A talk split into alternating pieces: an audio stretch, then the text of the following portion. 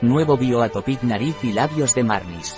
Regenera, protege y calma nariz y labios secos todo el año. Con ingredientes naturales, Laboratorios Marnis arranca este 2023 con la presentación de un nuevo producto.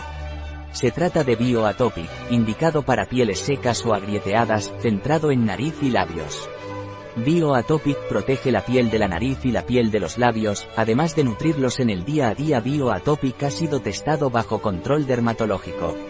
Asterisco según el laboratorio, después de testear el producto durante 7 días, se consigue disminuir significativamente la sequedad, arrugas y sensación de descamación de labios secos, favorecer la regeneración cutánea y la hidratación externa de nariz y labios, mejorar la integridad de la barrera cutánea, protegiendo nariz y labios de las agresiones externas, contiene vitamina E que ofrece protección antioxidante con emolientes clave en la reposición de lípidos naturalmente presentes en la piel de nariz y labios. Netre la piel reduciendo la tirantez de los labios. ¿Qué olor tiene BioAtopic? BioAtopic tiene olor a fresa. Marnis nos indica que BioAtopic está fabricado a base de ingredientes naturales, es apto para veganos, testado dermatológicamente, hipoalergénico, adecuado para todo tipo de pieles, incluidas pieles sensibles, textura de rápida absorción que no deja sensación pegajosa, cómodo tamaño para llevar. ¿Cómo se aplica BioAtopic?